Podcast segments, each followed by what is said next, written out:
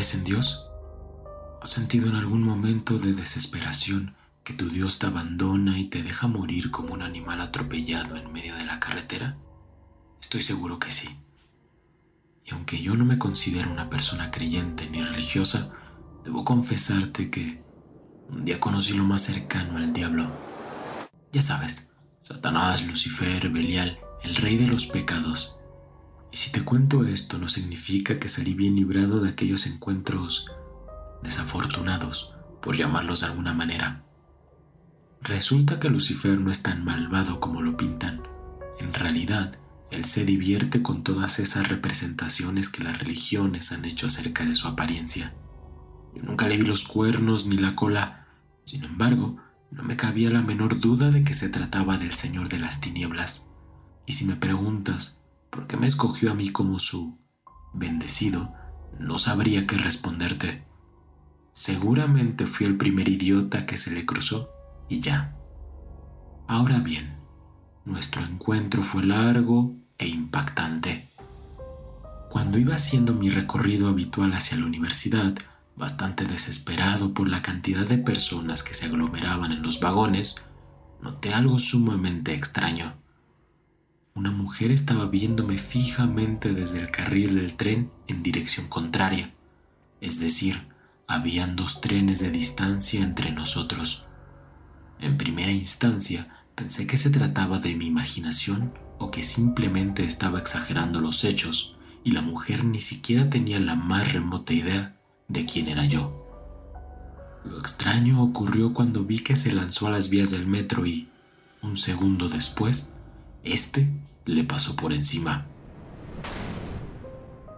Sentí el terror recorrer mi ser. Un hueco en el estómago y un frío espectral cubrió mi cuerpo entero. Grité. Sin embargo, nadie más estaba asombrado por aquel suceso. Es como si a nadie le hubiese importado que una mujer se lanzara a una muerte inminente. Nadie se inmutó. Consternado, le pregunté a la chica que estaba junto a mí, también esperando el tren, que si había visto a la mujer que se acababa de lanzar. Ella me miró con extrañeza y me dijo que no había nadie frente a nosotros antes de que el tren del otro lado llegase.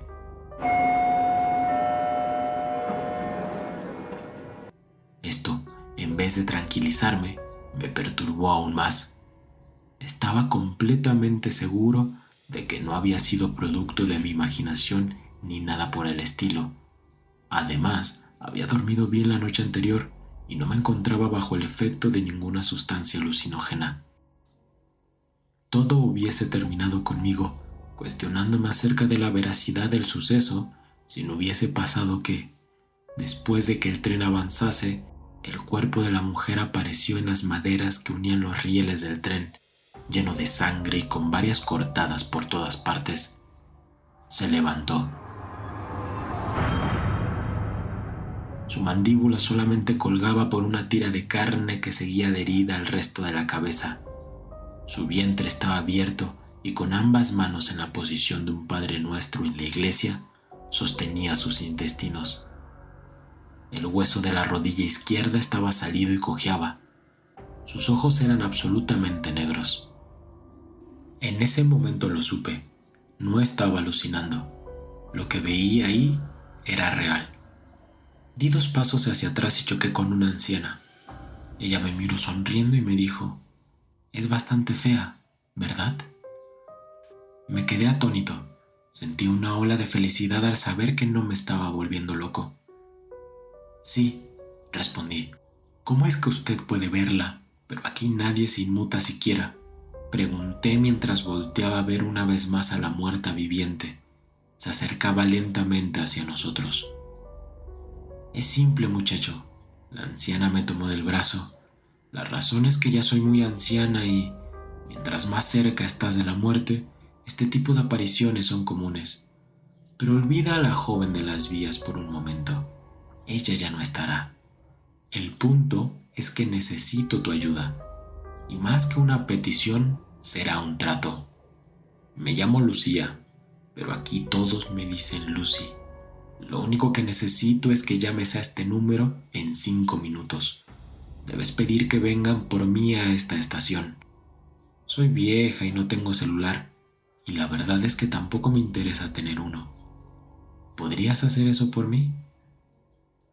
¿Pero qué me dice de aquella cosa? Dije mientras señalaba las vías del metro. Ya no había nadie. Aquella mujer muerta había desaparecido. Ni siquiera intentes buscarle una explicación. Sin embargo, ella volverá, a no ser que me ayudes. Es importante que lo hagas. Marca antes de subirte al vagón de metro. No vaya a ser que te quedes sin señal. ¿Cómo que volverá? ¿Qué demonios será eso? Muchacho, sé que tu generación es muy distraída, pero en realidad existe algo más allá de la muerte y, si no quieres pertenecer a ellos antes de lo previsto, deja de hacer preguntas y marca el número. De lo contrario, habrá grandes consecuencias. Estaba anonadado. ¿Quién diablos era aquella anciana y a qué se refería con que existe algo más allá de esta vida? Totalmente abrumado y con un montón de pensamientos, decidí hacer lo que la anciana me pidió. Llamé al número y avisé que la pasaran a recoger. Ella me agradeció y me pidió ayuda para subir las escaleras, pues en esa estación no había ascensor. Consternado, accedí sin siquiera pensar en lo que estaba respondiendo. Era como si todo lo que me estuviese diciendo aquella anciana fuera la verdad absoluta. La ayudé con su bolso, que estaba bastante pesado, y cuando llegamos a los torniquetes de salida, una onda expansiva me lanzó contra el suelo y un ruido ensordecedor cubrió todo mi ser.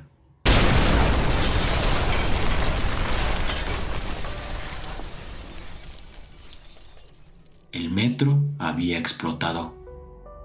Mi instinto de supervivencia me gritaba que debía salir de ahí, pero mi cuerpo no respondía. Había humo y fuego por todas partes. Lo último que vi fue la silueta de aquella anciana subiendo las escaleras por sí misma. Después me desmayé y desperté en el hospital. Una maravillosa historia, señor Martínez. Sin embargo, las cámaras de seguridad del metro jamás encontraron a aquella anciana de la que nos cuenta. Además, se le ve solo y nunca le dirige la palabra a nadie. Por si esto no fuera poco, señor Martínez, milagrosamente el explosivo no se consumió en su totalidad y lograron rastrear la llamada que activó la bomba. El número coincide con el suyo, señor Martínez. Creo que con eso basta. ¿O no, honorable jurado? Fui declarado culpable por el mayor atentado terrorista que ha sufrido mi país hasta el día de hoy, y la próxima semana recibiré la inyección mortal.